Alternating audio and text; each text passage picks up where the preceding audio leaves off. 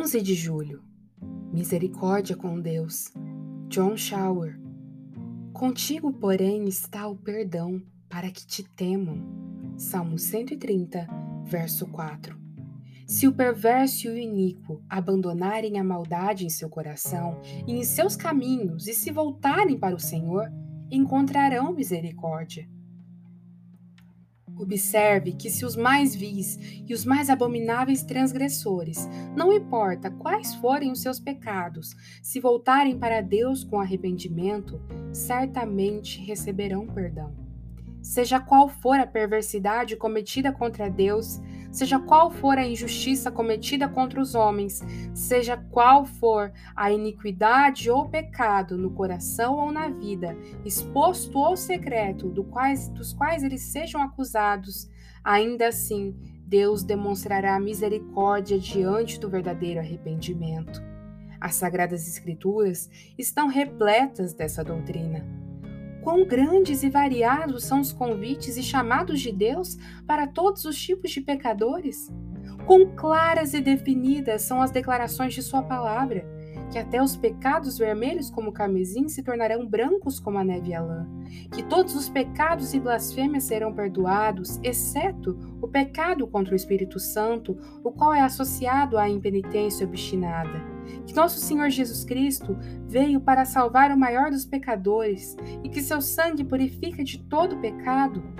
Que grande lista negra há daqueles que não entrarão no reino de Deus, fornicadores, adúlteros, difamadores, usurpadores, mas ainda assim é acrescentado: tais fostes alguns de vós, mas vós vos lavastes. 1 Coríntios 6, de 9 a 11. Com que grande afeição Deus repreende os pecadores, até mesmo os mais vis pecadores, e pede que abandonem suas transgressões e lhes garante que não tem prazer em sua ruína. Com que sinceridade ele lhes suplica que se reconciliem e ouçam a voz de sua misericórdia. Com que variedade de argumentos ele lhes suplica da liberdade e das riquezas de sua graça, da absoluta necessidade dela. Os agravos de sua culpa nunca chegarão a ponto de condená-lo, mas a virtude do sangue de Cristo é maior para perdoá-lo se você se voltar para Deus mediante Jesus Cristo. Assim como o céu está acima da terra, os pensamentos de Deus estão acima dos nossos neste assunto. Que você, meu caro amigo pecador, assim como eu, possa se render a Cristo se voltar a Ele, independentemente da grandiosidade do seu pecado. A graça do Senhor é maior.